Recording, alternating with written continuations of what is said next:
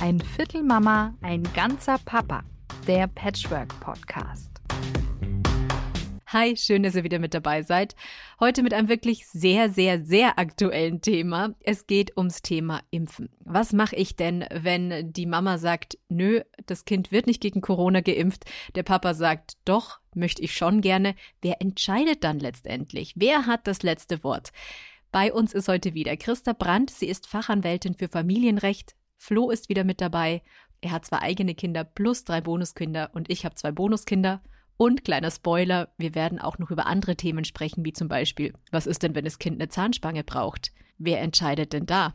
So, aber jetzt erstmal zum Thema Impfung. Christa, wie sieht's denn da aus? Ja, das spaltet die Familien wirklich ganz tief. Also ich kann klipp und klar nur sagen, die Impfung kann man nicht eigenmächtig machen. Das bedarf der Zustimmung beider Eltern bei der gemeinsamen elterlichen Sorge.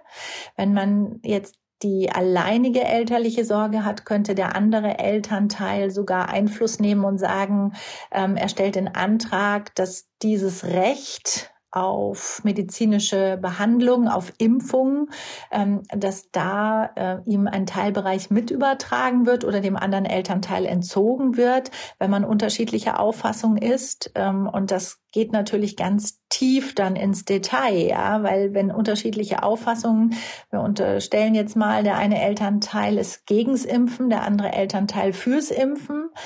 Wie finde ich da einen Konsens? Wie sehe ich da eine Möglichkeit? Man kann den Kinderarzt befragen, man kann sich ähm, Informationen holen, eben über die STIKO, über, wir haben ja sehr viele Experten, die auch raten, aber wenn letztendlich kein Konsens zu erzielen ist, darf kein Elternteil einfach losgehen und sagen, ich schaffe vollendete Tatsachen. Das umfasst die elterliche Sorge nicht. Und das gilt für alle Impfungen. Masern, Mumps, Röteln. Auch dann nicht, wenn man das alleinige Sorgerecht hat. Auch dann darf man nicht einfach zum Impfen gehen mit dem Kind. Grundsätzlich darf ich dann natürlich schon. Und den Fall, den ich jetzt meinte, ist, dann muss der andere Elternteil rennen und sagen, damit bin ich nicht einverstanden und muss dann seinerseits einen gerichtlichen Antrag stellen. Was man davon halten mag, ähm, ich versuche mit meiner Meinung jetzt nicht hier so zu sehr rauszuplatzen, aber ich glaube einfach, dass es ganz wichtig ist, auch diese ganzen pandemischen Gesichtspunkte mit einzubeziehen, weil sich die Kinder ja gerade gerade anstecken wie nochmal was in der Schule, in, in der Freizeit und es auch die Kleinen betrifft. Ein ganz groß, also eine wirklich schwierig zu beurteilende Frage. Letztendlich ist die Entscheidung ja getroffen, wenn ich sage jetzt mal ein Elternteil sagt, ähm, nee, ich gebe dir nicht die Zustimmung, mhm. dann ist die Entscheidung ja eigentlich getroffen, Nein. es wird nicht geimpft. Nein, nee? weil damit gehe ich dann zu Gericht und sage, ähm, also da geht es jetzt wirklich darum, dass für einen wesentlichen Schutz des Kindes ein Antrag zu stellen ist, dass die fehlende Zustimmung des el anderen Elternteils bei gemeinsamer elterlichen Sorge ersetzt wird durch eine Entscheidung des Gerichts. Ich beantrage dann also, die Zustimmung des Elternteils zu ersetzen auf Durchführung dieser Impfung. Und ich sage jetzt mal so, das würde man meines Erachtens nicht in einem Eilantrag durchsetzen können, weil dann schaffe ich ja vollendete Tatsachen. Ja, wenn das Kind geimpft ist, ist geimpft. Bis ich da irgendwas dagegen gemacht habe, das ist ein Teil der elterlichen Sorge, derweil ist die Impfung rum ums Eck. Also wird nach meiner Auffassung das nur in einem sogenannten Hauptsacheverfahren erörtert werden können, damit die Rechte ähm, nicht vorläufig nur geregelt werden, sondern wirklich abgewogen wird. Wenn es jetzt zum Beispiel Risikofaktoren gibt, ein Kind, das ähm, irgendwelche Auffälligkeiten hat, eine schwere Erkrankung oder so, wo die Impfung wirklich eine Gefährdung wäre, das ist ja eine ganz andere Situation. Aber wenn ich ein gesundes Kind habe, für den eine Impfempfehlung der STIKO vorliegt, dann würde ich meiner Einschätzung nach in die Richtung gehen, dass die Tendenz in der Rechtsprechung sich dahin entwickeln wird, dass die Zustimmung zur Impfung auch erteilt werden wird. Es gibt noch nicht wirklich Entscheidungen, weil ja auch diese Impfempfehlungen noch sehr neu sind. Ähm, die Tendenz dahin aber zeichnet sich ab, weil einfach ähm, diese pandemische Entwicklung mit so einer Geschwindigkeit voranschreitet, dass wir ja auch über eine Impfpflicht jetzt diskutieren. Und wenn man den Vergleich zur Masernimpfung sieht, dann hatten wir ja genau da die gleiche Situation, dass man entschieden hat, es wird wieder die Pflicht eingeführt und das Recht des Einzelnen eingeschränkt. Und ähm, das wurde auch nicht beanstandet in irgendeiner Weise in Bezug auf die Verfassungsmäßigkeit und es wird schon längstens gelebt. Warum sollte das bei Corona jetzt anders gehandhabt werden? Ich denke, dass bei kleineren Kindern da die die Differenzen vielleicht noch ein bisschen größer sind, wenn ein Elternteil sagt, ich bin ganz vorsichtig und der andere sagt, ich bin aber auch ganz vorsichtig. ganz genau, ganz genau. Deswegen habe ich es jetzt angesprochen, weil mhm. dieses Thema doch auch an Fahrt aufnimmt, ähm, zunehmend im, in meinem Alltag und in der Wahrnehmung. Und ähm, es gibt da noch nicht irgendwie klare Richtlinien, aber ich denke, es ist wichtig, sich bewusst zu machen oder darüber auch mal Gedanken zu machen und dann wirklich auch vielleicht mal eine Beratung zu holen. Es sind ja so viele widersprüchliche Meinungen, die man hört und ganz schwer, wo lasse ich mich beraten, wie ist meine Einstellung. Meine Erfahrung ist die, ich habe jetzt einige Fälle, ähm, in denen plötzlich die Kinder Corona-positiv getestet wurden und dann in der Familie es zu Impfdurchbrüchen kam. Also die ganze Familie, vier Leute, fünf Leute liegen plötzlich flach und ähm, der Erkrankungsverlauf ist nicht immer einfach. Und ähm, da ist dann oft im Nachgang eine große Betroffenheit da hätte man doch vielleicht früher miteinander sprechen sollen. Und ich glaube, so eine gewisse Sensibilisierung für das Thema ist auch ganz wichtig. Die Spaltung haben wir schon in der Gesellschaft. Ähm, da haben wir schon so klare Fronten, dass man natürlich einen konkreten Impfgegner nicht wird überzeugen können mit dem, was ich jetzt sage. Aber man ist nicht an die Entscheidung gebunden. Ja, auch hier wird sich sicher herauskristallisieren, dass sich gerichtliche Entscheidungen gar nicht vermeiden lassen. Ich meine, man muss ja auch betrachten, da hängt ja jeder mit dran. Ne? Also ja. ich als Bonuselternteil hänge ja da auch mit dran. Also das heißt, wenn die Kinder positiv sind, bei uns sind, ähm, dann betrifft es ja auch meine Gesundheit, wenn das mhm. der Fall wäre. Und wir wissen ja selber, wie viele unterschiedliche Meinungen es gibt. Ja gerade in der Patchwork-Situation ist es ja so. Meine Ex-Freundin hat einen neuen Partner. Meine Liebste hat einen Ex-Partner, der eine neue Partnerin hat, die auch wieder einen Ex-Partner hat, der auch wieder eine neue Partnerin hat. Und die Kinder sind immer überall bei irgendwelchen Leuten. Und wenn sich die Kinder jetzt äh, vielleicht dann in der Schule als Ungeimpfte irgendwie anstecken, dann kann das natürlich schon ganz schnell gehen, dass dann irgendwie alle mal schnell ein Erstkontakt sind und stellt sich die Frage vielleicht noch mehr. Ich glaube, ich kann sagen, wir haben die Entscheidung für uns schon getroffen, meine Liebste und ich. Wir haben vor, unsere beiden Jüngsten, die sind jetzt aber auch schon zehn, dann so schnell wie möglich zu impfen. Aber wir müssen auch noch mit unseren Ex-Partnern, glaube ich, drüber sprechen. Und das muss man natürlich vorher und in Ruhe machen. Es ist ein schwieriges Thema, man muss sich aber auch noch bewusst machen, gerade in der Patchwork-Situation habe ich ja in der Regel auch immer noch die Großeltern.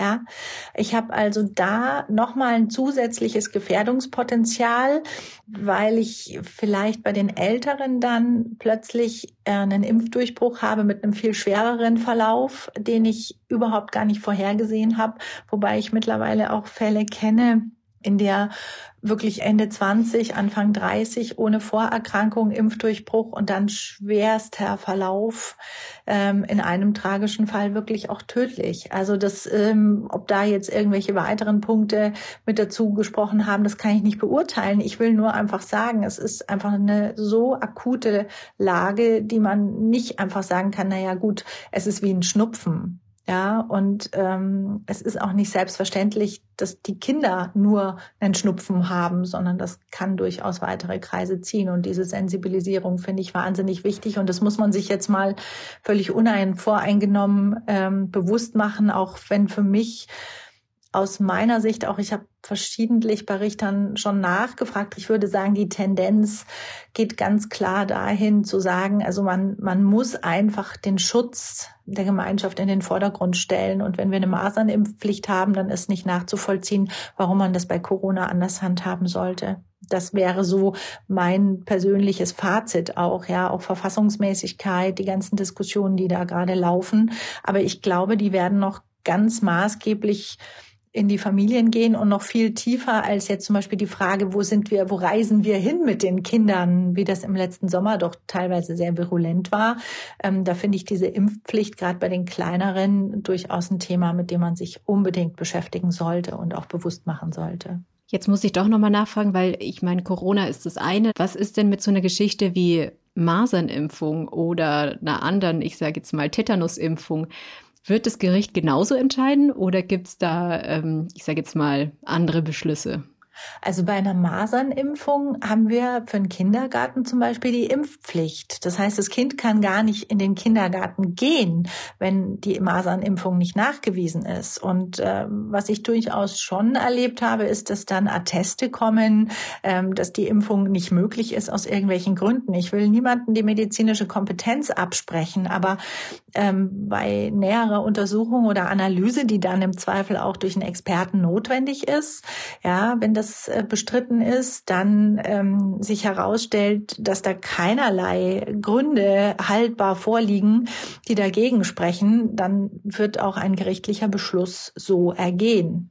Ja, es kann ja auch religiöse Hintergründe haben oder, oder da haben wir die verschiedensten Facetten. Und ganz klar formuliert, äh, wenn eine gesetzliche Impfpflicht normiert ist, dann wird man außer bei einer Gesundheitsgefährdung, die sich dadurch für das Kind konkret ergibt, sicher keinen Grund haben, warum die Impfung nicht zu erfolgen hat. Tetanus ist, oh, jetzt bin ich nicht so gut informiert bei, äh, bei Tetanus. Oder wir machen es ein bisschen einfacher, ja. die Zeckenimpfung, kein Muss. Das ist kein Muss, nein, das ist wirklich äh, eine Entscheidung, eine Abwägung. Wenn ich jetzt in einem Hochrisikogebiet wohne, wo der Zeckenanteil sehr hoch ist, dann würde ich ganz klar sagen, dass diese Impfung äh, präferiert wird, wenn sich klar darstellen lässt, medizinisch und ein Arzt, ein behandelnder Kinderarzt sagt, er sieht keine Risiken durch die Durchführung dieser Impfung. Das würde meiner Meinung nach sehr wohl bejaht werden. Also so würde ich die Tendenz einschätzen. Ja, spannend, sehr interessant. Ja.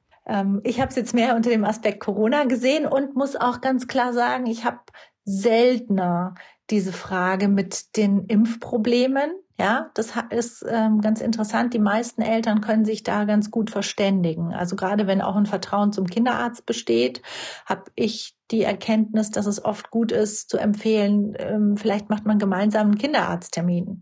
Ich hatte auch schon die Situation, dass ich mich mit dem Kinderarzt in Verbindung gesetzt habe. Der hat mir dann die Eckpunkte geschildert und die habe ich dann mit meiner Mandantschaft und dem anderen Elternteil zusammen erörtert und die kamen dann auch selber zu einem Ergebnis. Also da kann man viel anregen und bewegen. Da muss man nicht immer gleich zu Gericht gehen. Das ist schon auch Arbeit in der Beratung, finde ich.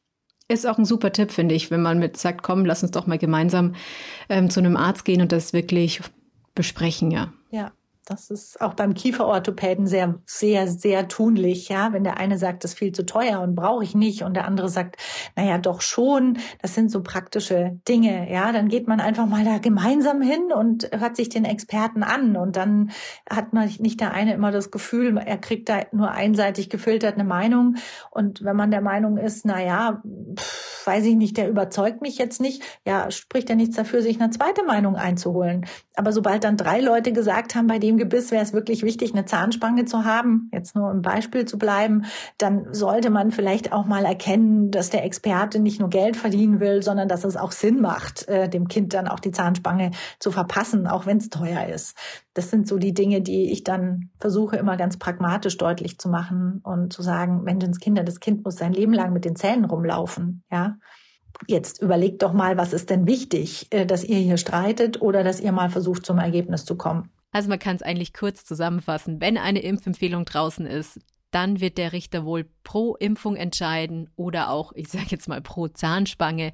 Ich glaube, das erleichtert vielleicht dann auch die Entscheidung zu Hause. Wenn euch ein Thema unter den Nägeln brennt, dann schreibt gerne unter ein Viertelmama.gmail.com oder ein Viertelmama bei Instagram. Wir freuen uns, wenn ihr uns bewertet bei YouTube oder bei Apple Podcasts. Lasst gerne Sterne oder Likes da. Vielen lieben Dank auch schon mal dafür. Das hilft uns immer sehr. Und danke fürs Zuhören. Ciao.